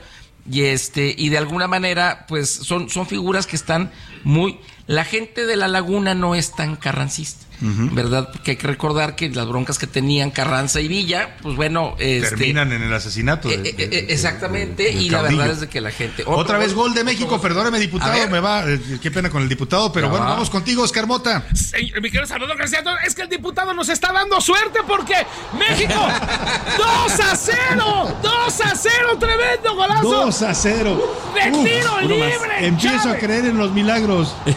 Chávez, con tiro libre, querido Salvador, diputado, amigos y amigas de A la Una, y con este resultado, ahorita nos falta un gol. Nos falta solamente uno para estar Uy. del otro lado Uy. en los octavos de final. Qué emoción, Oscar Mota. Y bueno, pues ya con el partido Polonia-Argentina sigue 1-0 y ese resultado nos favorece. Es correcto, y sigue atacando la selección de Argentina. Entonces, me parece que en este momento tenemos ah, varias cosas a favor. Les describo a la gente que nos está escuchando el gol de tiro libre atrás de la media luna de, de- de- de disparo de zurda. La acomodó en el ángulo, un chanflazo exquisito, querido Salvador. Chulada. No, bueno, pues qué, qué, qué, qué buena noticia, Oscar Mota. Y bien lo dices, el diputado Eduardo Olmos nos está dando buena suerte porque están cayendo los goles justo cuando estamos conversando con él. Estamos pendientes contigo, Oscar, cualquier cosa que suceda en el partido allá en Qatar. Gol número 62 de México. Gol número 62 en los mundiales de nuestra selección. Y vamos, vamos, muchachos, si se puede, diputado. Estamos a po- poco de hacer el milagro. ¿No? Muy poco, yo creo que ya esperemos que antes de que termine esta entrevista ya, Ya, ya lo caiga el tercero. ya lo concretemos. Oiga, diputado, bueno, como, como nos decía, tiene una gran tradición. La historia de Coahuila está vinculada al movimiento revolucionario. eh, y ahora estamos eh, ante, no diría yo otra revolución, pero sí políticamente hay una efervescencia en el Estado. Primero cuénteme, vino hoy el gobernador aquí a la sede del Congreso eh, que usted preside para entregar este quinto informe de gobierno. Decía yo que eh, me tocó ver un acto bastante austero, ¿no? Sí. Com- comparado con lo que hacen muchos gobernadores que hacen toda una fiesta, igual lo que hace el presidente cuando es el día de su informe, eh, fue bastante sencillo el evento. ¿Por qué? Muy republicano, muy austero. La verdad es de que la idea es de que las, el, el Congreso, que, que tú sabes es, es, es- es un Congreso que no, su, su auditorio no es muy grande, el salón de sesiones no es muy grande, este, en el que se le hizo la convocatoria a los diferentes sectores de la, de la población, pero no fue más allá de lo que de lo, de lo, de lo que debe de ser de, un- de- de lo que debe de ser un informe, ¿no? Este, un espacio austero republicano en el cual en el cual el gobernador nos avis- nos informó a los diputados de los avances que ha habido en su gestión, lo hizo de cara a la ciudadanía y, evidentemente pues que la difusión, eso sí, a través de medios de comunicación, a través de redes sociales, a través de todos los mecanismos de difusión que se hace para para informarle a la población, pues se pudo se pudo llevar a cabo. Pero la idea de alguna manera es acercándose el proceso electoral, acercándose el, el relevo, ¿verdad?, en el Poder Ejecutivo, pues la idea que se tiene en el gobierno de Coahuila es no dar pie a que exista ninguna interpretación en torno a de que, haya un exceso de difusión, a que haya... Exactamente. Quiere favorecer a su partido, etcétera. En, en, en efecto, entonces, entonces hay una instrucción en los diferentes niveles de los tres poderes de gobierno de llevar a cabo eventos republicanos, eventos muy, muy respetuosos, muy serios y que no caigan en los excesos. Escuchaba en parte del informe del gobernador y, un dato particular me llamó la atención y quiero comentarlo con usted, porque es un dato importante importante para un estado como Coahuila. Coahuila viene de una historia reciente, pues lo tengo que decir, el gobierno de Humberto Moreira, que los deja endeudados, pero para varias generaciones de coahuilenses, con una deuda que se volvió un escándalo nacional, que dio pie incluso a una ley, eh, una ley de, de, de endeudamiento de los estados a nivel federal para tratar de contener a, a los gobiernos estatales que no se endeuden más allá de lo que pueden pagar. Eh, y decía el gobernador que él está, va a entregar, llevamos el quinto año ya el último, un, un estado que no tiene ya esa gran deuda, que la ha ido manejando responsablemente, pero que además tiene una recaudación propia. Decía el gobernador que él va a entregar un estado que está recaudando eh, por impuestos locales 9 mil millones de pesos, cuando él recibió una recaudación de 3 mil millones. Este es un avance es. importante para un estado como este. Bueno, el incremento, el, el incremento en la recaudación propia, ¿verdad? Este eh, es un elemento el, el cual refleja la confianza de la ciudadanía en su gobierno y creo que en ese sentido el, el, el hecho de que hayamos te- prácticamente triplicado el, este, esa recaudación de ingresos por- de ingresos propios habla de que hay una, una relación muy fluida entre el, entre el gobierno y gobernados y habla también acerca de la confianza que la ciudadanía tiene hacia este gobierno para, para que pueda administrar sus impuestos. Cuando la ve, cuando la gente ve que los impuestos trabajan, que hay buenos servicios, que hay seguridad, pues la gente paga los impuestos, ¿no? Sobre todo, sobre todo porque el tema de seguridad, Salvador, ha sido uno de los temas fundamentales en los que se ha trabajado en este estado, ¿no? Hemos tenido un gran avance en los últimos años, hemos tenido un gran avance en los últimos 15 años en torno a- al tema de seguridad. Hay que recordar que Coahuila es un estado fronterizo, es un estado con una gran extensión territorial.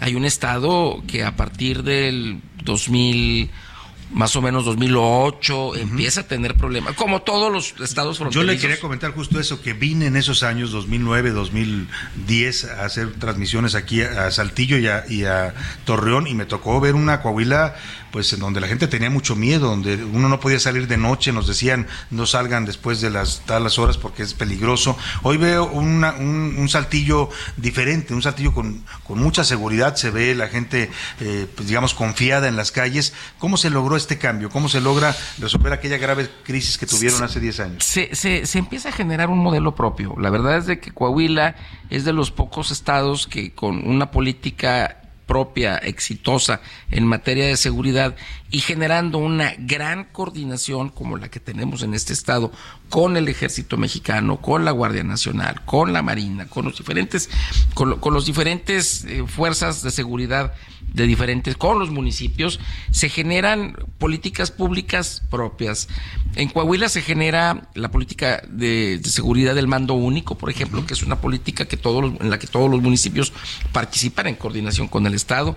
En la región Laguna, que fue una de las áreas más afectadas por el- la seguridad. Secuestros y una serie de delitos graves que ocurrieron. Por, por supuesto, este se genera la, la política del mando único, ¿verdad? No solamente del mando único, sino el del mando especial en la laguna, que es un ejercicio metropolitano, intermunicipal e interestatal coordinado por el ejército mexicano. O sea, se le ve como un, como un todo a la, a la, a la región, lagunera, a la, a la región. No por municipio ni por estado. Entonces, Durango pone una serie de policías con determinada capacitación y con determinado equipamiento.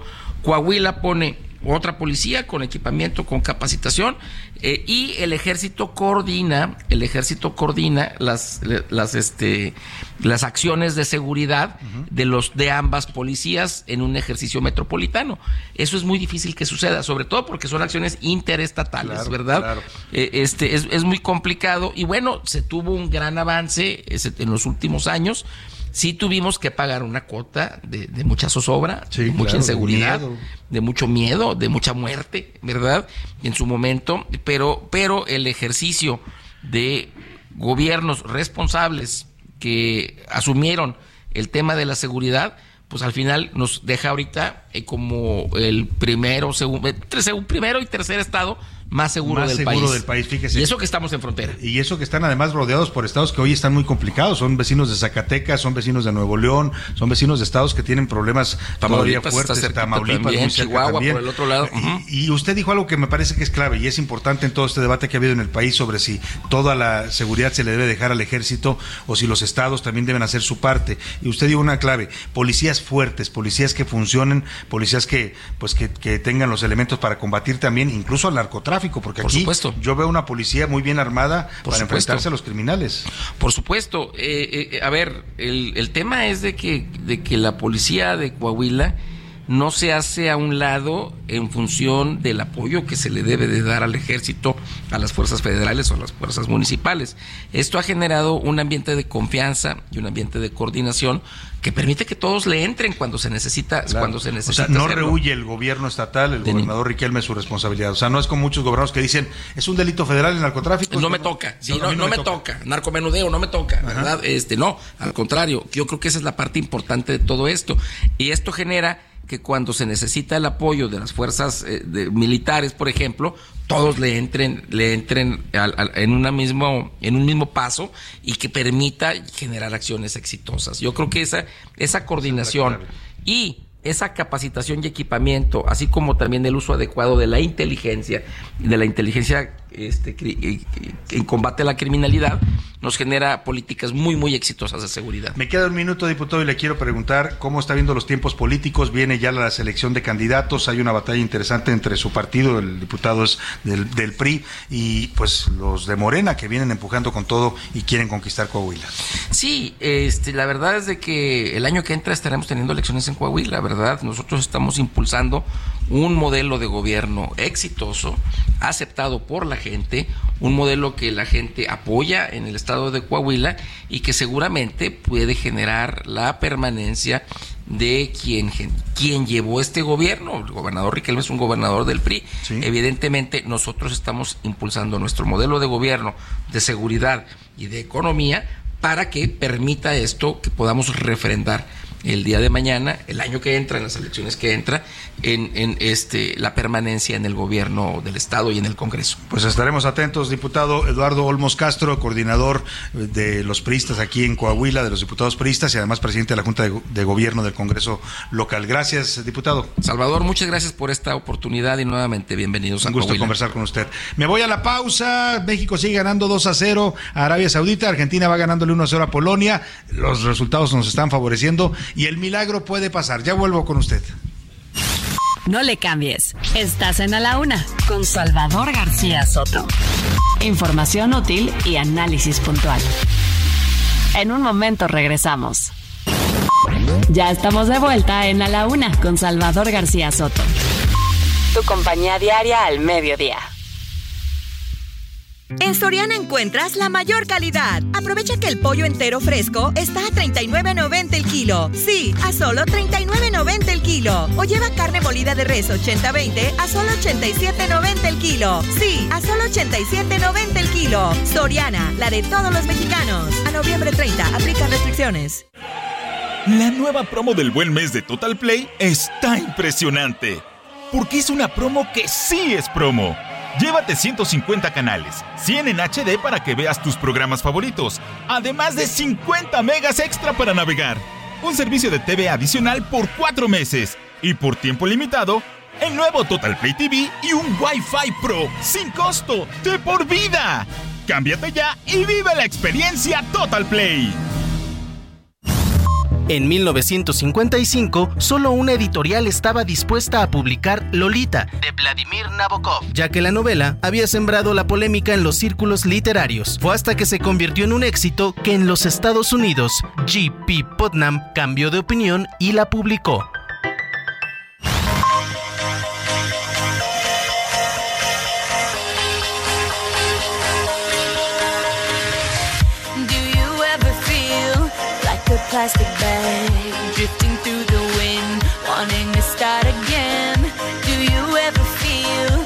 so paper thin, like a house of cards, one blow from caving in.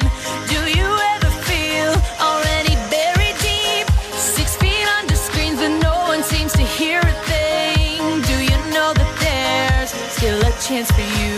Cause there's a spark in you. You just gotta ignite the light.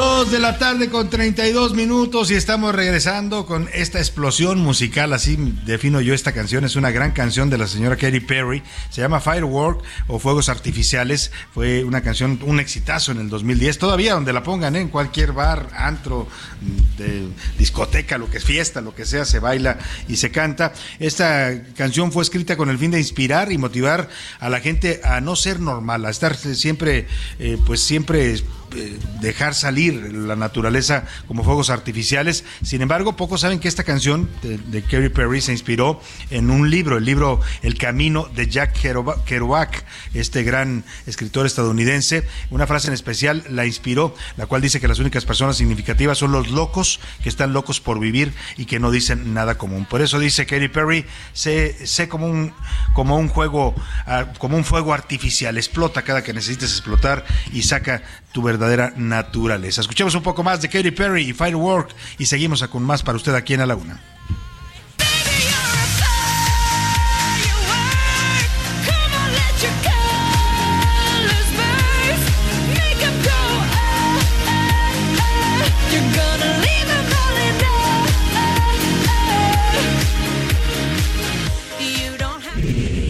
A la una.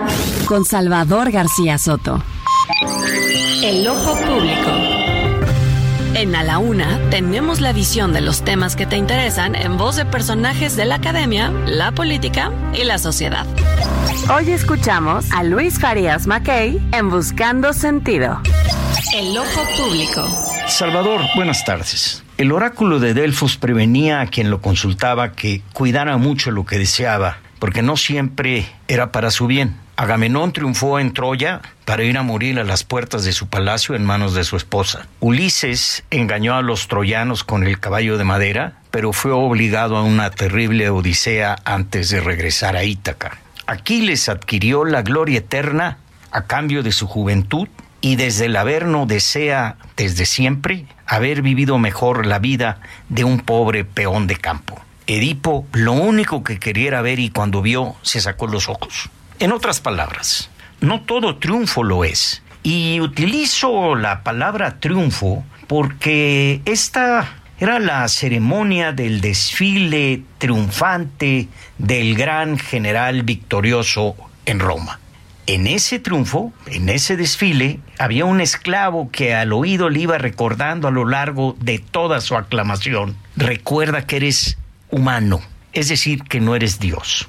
Los grandes momentos de apoteosis suelen ser las más de las veces engañosos y peligrosos porque enajenan al individuo. Por eso la acción política solo, solo alcanza su perfección cuando termina. Es la historia la que juzga la política. Antes es algo que se está haciendo. De ahí la necesidad, decía Séneca, de no cesarearse, por lo menos no antes de tiempo. Así se tengan todos los recursos y el poder para hacerse una gran marcha y una concentración. Buenas tardes. A la una, con Salvador García Soto. Una de la tarde, perdóname, dos de la tarde con 36 minutos y vamos contigo, Oscar Mota, porque Argentina metió otro gol y esto está moviendo los escenarios. Cuéntanos cómo está en este momento la posibilidad de calificación de México o la no posibilidad. No Oscar les, Mota. no les miento, querido Salvador, amigos, que tengo a Milka Ramírez aquí en la cabina en el nervio absoluto. La tengo estresada, pero tremendamente por, por todo lo que está sucediendo. A ver, cae el gol de Argentina, pero además ha llegado hace unos momentos ya en dos ocasiones por lo menos, inclusive con un poste y una llegada cerca del área. Entonces Argentina está encima, Polonia está cayéndose a pedazos como mi quincena y del lado de México la realidad anotó ya Chucky Lozano, pero le anularon el gol por fuera de lugar. También ya llegó Henry Martin muy cerca y un tiro de Luis Chávez que un atajadón verdaderamente impresionante del portero de Arabia. Estamos cerca, Salvador, pero desafortunadamente en este momento y a falta de un tercio del partido, México estaría fuera, porque en este instante, ¿cómo está el asunto? Argentina, seis puntos. Eh, Argentina está calificado de forma directa. Polonia y México en este momento tienen ambos cuatro puntos. Están, digamos, obviamente parejos, pero además tienen la misma cantidad de goles anotados, dos, y la misma cantidad de goles recibidos, dos. Esto los deja en una diferencia de cero y con esto, pues México no calificaría. ¿Saben por qué? Por el tema de las tarjetas amarillas. México. Las amonestaciones. Es correcto. claro, que cuentan también en un empate como este. Se le llama fair play, querido Salvador, y tomando en cuenta que le- el juego directo Ahora- entre ellos empataron, y eso sería Ajá. lo que nos estaría dejando fuera en este instante. A ver, ¿qué se necesita en este momento? ¿Qué necesitamos? ¿Cuánto falta para que terminen ambos partidos? Bueno, número uno, si usted le gusta la lucha libre y tiene una máscara del santo, póngala de cabeza, por favor. Eso es lo primero que necesitamos. Dos, o que Argentina anote un gol o que México anote un gol. Cualquiera de esas combinaciones, si Argentina anota uno, así estamos dentro. Y si México hace lo suyo y obviamente anota su gol, también entraríamos.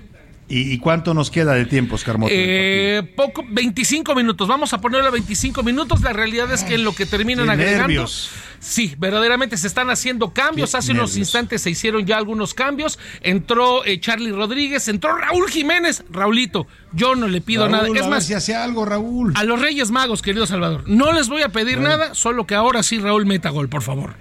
Pues sí, mira, también tiene que aprovechar la oportunidad. En el otro partido no se vio prácticamente para nada. Esperemos que este sea el partido de Raúl Jiménez y pueda meter su gol en su primer gol en el Mundial. Vamos a estar pendientes contigo, Oscar Mota, y estaremos regresando. Qué nervios de verdad y esperemos que yo creo que sí se puede, como solemos decir los mexicanos, y un gol, ya sea que caiga en el partido de Argentina o el de México, nos puede meter a la clasificación. Estamos pendientes contigo, Oscar. Voy por un bolillo, querido Salvador.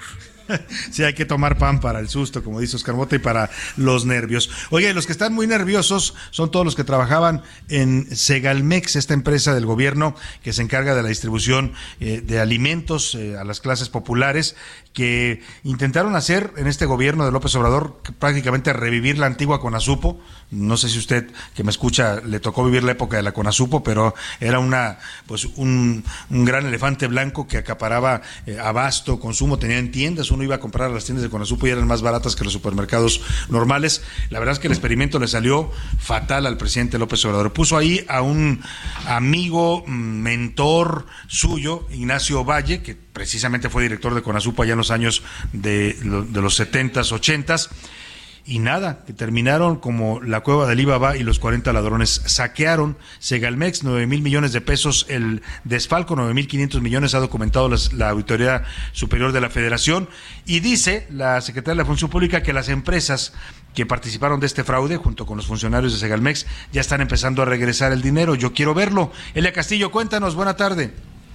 Muy buenas tardes, Salvador. Te saludo con mucho gusto a ti al auditorio. Así es, el titular de la Secretaría de la Función Pública, Roberto Salcedo, aseguró que las empresas relacionadas con el desfalco a Seguridad Alimentaria Mexicana, Segalmex, que asciende a 9.500 millones de pesos, están devolviendo voluntariamente el dinero. Informó además que se han presentado 38 denuncias penales ante la Fiscalía General de la República y hay 661 expedientes de investigación sobre el caso. Durante la reanudación de su comparecencia ante Comisiones Unidas de Transparencia y Anticorrupción y de Vigilancia de la Auditoría Superior de la Federación de la Cámara de Diputados, el funcionario fue cuestionado sobre la falta de sanciones luego del desfalco en Segalmex, en donde se calculan daños al erario de hasta 12 mil millones de pesos. En respuesta, el funcionario aseguró que las empresas involucradas en este delito voluntariamente están regresando los recursos, aunque evadió señalar el monto. La diputada María Elena Pérez del PAN insistió al funcionario en los montos y los nombres de las empresas que han devuelto recursos, sin embargo, no hubo respuesta por parte del funcionario. Este es el reporte que te tengo. Muchas gracias, Celia Castillo. Pues ese es el problema, que diga el señor Roberto Salcedo, titular de la Función Pública, qué empresas han regresado dinero y cuánto, ¿no? Aquí sí como de Santo Tomás, ver para creer, que muestre los comprobantes de que efectivamente están regresando dinero a estas empresas que fueron parte del fraude a los mexicanos en Segalmex, el peor caso de corrupción de la 4T. El presidente no habla mucho de eso, ¿eh?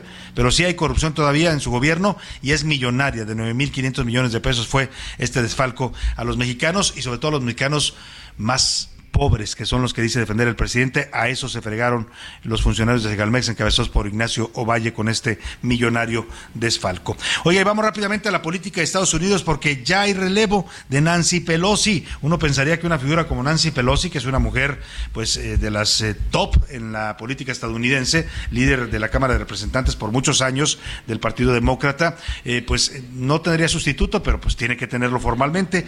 Y en la, en la decisión que han tomado los representantes eh, los diputados, pues, que son los representantes allá en Estados Unidos, así se les denomina, es una decisión muy interesante para sustituir a Nancy Pelosi. ¿eh? Tendría que ser algo así. Le están apostando a un líder afroamericano. Es la primera vez en la historia que la Cámara de Representantes y el Partido Demócrata tendrán un líder afroamericano. Se llama Hakim Jeffries, es originario de Nueva York y será será el nuevo líder de la Cámara de Representantes de la bancada demócrata, sustituye a Nancy Pelosi. Cuéntame, Lalo Campos, periodista mexicano allá en Estados Unidos. Te saludo, buenas, buenas tardes. Salvador, ¿cómo estás? Buenas tardes, te saludo. Las nuevas generaciones toman ya las posiciones de poder en los Estados Unidos lentamente, pero esto ya se está haciendo realidad. Y lo vemos cristalizado en la persona de Hakim Jeffrey, quien fue electo como el nuevo líder de la mayoría demócrata en la Cámara de Representantes. Y viene a sustituir nada más ni nada menos que a Nancy Pelosi, la mujer política más importante en este momento en los Estados Unidos, que anunció ya simple y sencillamente el retiro del liderazgo para el próximo año. Pero hay que tomar en cuenta, Salvador, que los demócratas están mostrando una nueva cara, sobre todo después de haber perdido la mayoría precisamente de la Cámara de Representantes en las elecciones intermedias y ahora eligen por primera ocasión a un hombre de color, a un negro de 52 años de edad, quien ha eh, prometido simple y sencillamente ha dicho vamos a cumplir todo para lo que fuimos electos. Veremos hasta dónde llega y qué tanto puede eh, avanzar Salvador, pero lo que sí es importante es resaltar que se da el paso ya finalmente a las nuevas generaciones de políticos y sobre todo en puestos de decisión en el Congreso de los Estados Unidos. Salvador, buena tarde. Hasta aquí mi comentario. Soy José Eduardo Campos. Muchas gracias, Lalo Campos. Pues vamos a ver qué tal le va al señor Hakim Jeffries, el nuevo líder de la bancada demócrata en la Cámara de Representantes de los Estados Unidos. No la tiene fácil, ¿eh? Hay que llenar los zapatos de Nancy Pelosi y eso creo que no cualquiera. Esperemos que él lo pueda hacer. Por lo pronto, vámonos al tema que hemos estado comentando con ustedes del arranque del programa, que es el año de Pancho Villa. Así se va a llamar, no el año de Carranza, como decía, ¿no? Allá se bromeaba con el año de Carranza cuando dicen que los políticos en su último año y los gobernantes se llevan todo lo que pueden, ¿no? Se carrancean todo lo que pueden. No, este va a ser el año de Francisco Villa o Doroteo Arango, como se llamaba realmente este héroe revolucionario. El presidente López Obrador así lo decretó ayer y esto ha desatado una serie de polémica ¿eh? en redes sociales. Hay opiniones y comentarios de que Pancho Villa no era un héroe, sino un bandolero sanguinario. Otros dicen que no, que sí fue un, un caudillo importante para el movimiento revolucionario. Vamos a hablar de esa polémica en un momento más con la historiadora Isabel Revuelta. Por lo pronto, eh, escuchemos esto que nos presenta Iván Márquez. ¿Por qué López Obrador quiere dedicarle el año 2023 a Pancho Villa? Iván, buenas tardes. José Doroteo Arango, mejor conocido como Pancho Villa, representó uno de los personajes más controvertidos de la historia mexicana, héroe y villano a la vez. Comenzó de bandido, luego revolucionario, guerrillero, prófugo y hasta jubilarse. Todo a lo largo de 43 años. El principal enemigo de Villa fue su carácter. Podía pasar de las lágrimas al enojo repentino, incluso asesinar en un par de minutos. Se dice que era un sanguinario. Múltiples muertes las perpetró con sus pistolas. No tomaba alcohol, razón por la que destruyó infinidad de cantinas. Además, salía siempre con escoltas. Incluso tuvo que huir después de matar por primera vez a un hombre a la edad de 16 años. En la vida personal también dio de qué hablar. Se casó más de 27 veces y tuvo alrededor de 26 hijos. Fue el único latinoamericano que invadió Estados Unidos. También luchó incansablemente por el poder de la nación. Para muestra, fue pieza clave junto a Zapata para derrocar al dictador Porfirio Díaz y hasta prometió devolverle sus tierras a los campesinos. Sin embargo, ante su astucia militar, las acusaciones de barbaries cometidas y otros lapsos sangrientos lo asesinaron un 20 de julio de hace 99 años en Parral, Chihuahua. Así, a pesar de los claroscuros de Pancho Villa, será homenajeado por el presidente López Obrador todo el siguiente año. Y el 2023 se recordará a Francisco Villa. Para la una con Salvador García Soto, Iván Márquez. Y bueno, para pues en esta polémica que se ha armado con la declaración ayer del presidente que declara el año 2023 el año de Pancho Villa. Saludo con gusto en la línea telefónica a Isabel Revuelta, historiadora. Ha conversado con nosotros sobre distintos temas y siempre me, me, encanta escucharte, Isabel, porque nos explicas muy bien estos temas de la historia. Y la primera pregunta que te quiero, además de saludarte, Isabel, y darte la bienvenida, es Pancho Villa, héroe o villano, Isabel. Querido Salvador, muchísimas gracias. A mí también me gusta mucho estar con tu audiencia, contigo en tu programa, porque hay que hablar de nuestra historia y quitemos un poquito, ¿no? Eso, o el, o el héroe o el villano. Pero bueno, es que Pancho Villa no se puede quitar esa dicotomía. Lo es, es las dos cosas. Entonces, es una historia que además es el más emblemático de todos los revolucionarios y además es fascinante la historia, esa eh, ese carisma que tiene Pancho Villa no lo tendrá ningún otro, por eso se está tan metido en el imaginario colectivo. Para mí hay que quitarle esos eh, títulos para Esas entrarle a su verdadera vida, ¿no? Que tuvo Claro. grandes aciertos, pero también terribles equivocaciones. A ver, los aciertos. Empecemos. Él, eh, pues, él lucha por las clases más desprotegidas del norte del país, eh, lucha contra los hacendados que representaban la opresión en el porfiriato. eh, llega a ser gobernador de Chihuahua e implementa un plan social bastante interesante, Isabel. Es decir, tiene también su- sus claros, eh, Pancho Villa. Claro, y muy claros, porque además él fue víctima en carne propia de esa terrible desigualdad hacia finales del porfiriato, esos latifundios, esas haciendas que tenían casi a los obreros, no casi, los tenían en una situación feudal. Él mismo será víctima, porque además empezamos con su nombre. Doroteo Arango es el nombre que le pone su padre, quien a su vez había sido hijo ilegítimo de eh, José Villa. Villa no reconoce Oye, Isabel. Isabel, ¿me permites un momento? Perdóname que te interrumpa, eh, porque acaba de haber un gol, un gol de México, pero me dicen que se está yendo a revisión en el bar. Oscar Mota, ¿estás por ahí? Desafortunadamente, querido Salvador, sigue jugando con nuestros sentimientos. Uriel Antuna hace unos instantes había hecho una recepción importante llegando por el centro, pero termina marcándose fuera del lugar y México pierde otra vez ese gol. Entró también hace unos instantes Rogelio Funes Mori y nos quedan aproximadamente seis minutitos de vida, querido Salvador. Seis minutos de angustia y de nerviosismo. Estamos pendientes contigo, Oscar. Continuamos. Isabel Revuelta, me estabas diciendo esta parte de, de los claros de, de- Doroteo Arango, eh, que es el nombre que tenía de pila, pero él se lo cambia después por Pancho Villa. Claro, porque es eh, nieto, digamos, ilegítimo de José, eh, José Villa, un hacendado. Entonces, desde ahí él reivindica esa situación, ya después de esos años de haber defendido a su hermana y haber tenido que ir huyendo. Su hermana iba a ser violada, no está claro si es por parte del hacendado o del caporal, justamente de una de las haciendas más prósperas del norte. Entonces, él reivindicará con su propia vida todo eso que estaba pendiente, todo eso que llevaba ya tantos años que no tenía solución. Y sí, está muy cerca del pueblo y lo estará toda eh, la trayectoria que tuvo como revolucionario. Y además se adhiere al plan demócrata democrático de Madero. Es un Sí. maderista.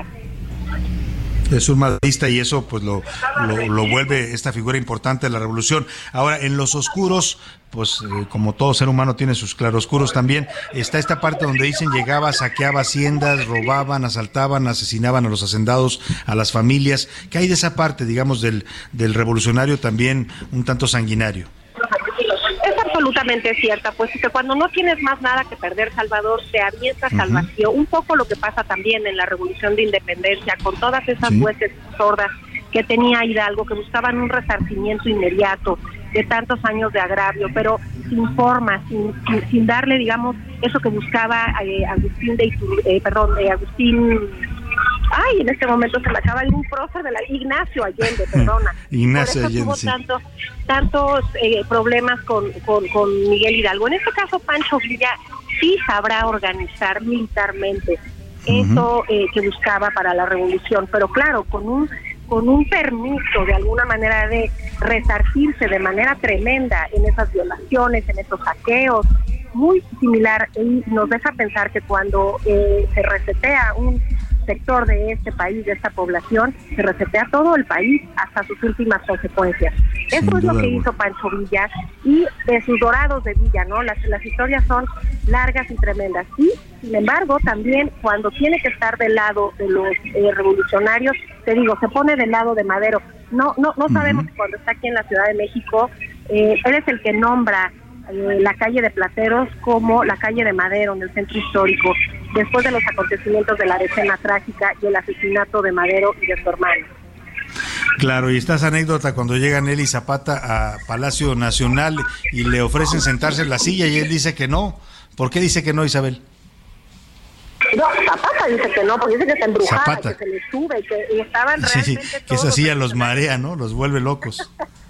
los vuelve Al locos. que se sienta No, en ella. Se sienta absolutamente, Sí. se vuelve un emblema de la historia esa imagen, ¿no? Ahora, Esa- esa fotografía. Era abstemio, Ujú. eh, era abstemio, No tomaba, ¿no? estaba- no, nada, porque él sabía que eh, esos eh, eh, eh, trabajadores que su sueldo o lo, lo poco Ujú. que ganaban se lo despilfarraban en el alcoholismo, le parecía Sí. una tragedia. Por eso te digo que tiene unos claros bas- bastante eh, eh, rescatables. Y eh, cuando está con, con, con Zapata en México, Zapata sí le dice, toma algo, toma algo, y no, él absolutamente abstemio. Y eso de las 22 mujeres es muy cierto. Claro que también pone en Canutillo, al final de, de- de su vida, en esta hacienda que le dan eh, después de la revolución, pone una especie de utopía con hijos, con una escuela, o sea, tenía una parte muy brillante, pero era un terrible asesino para sus enemigos.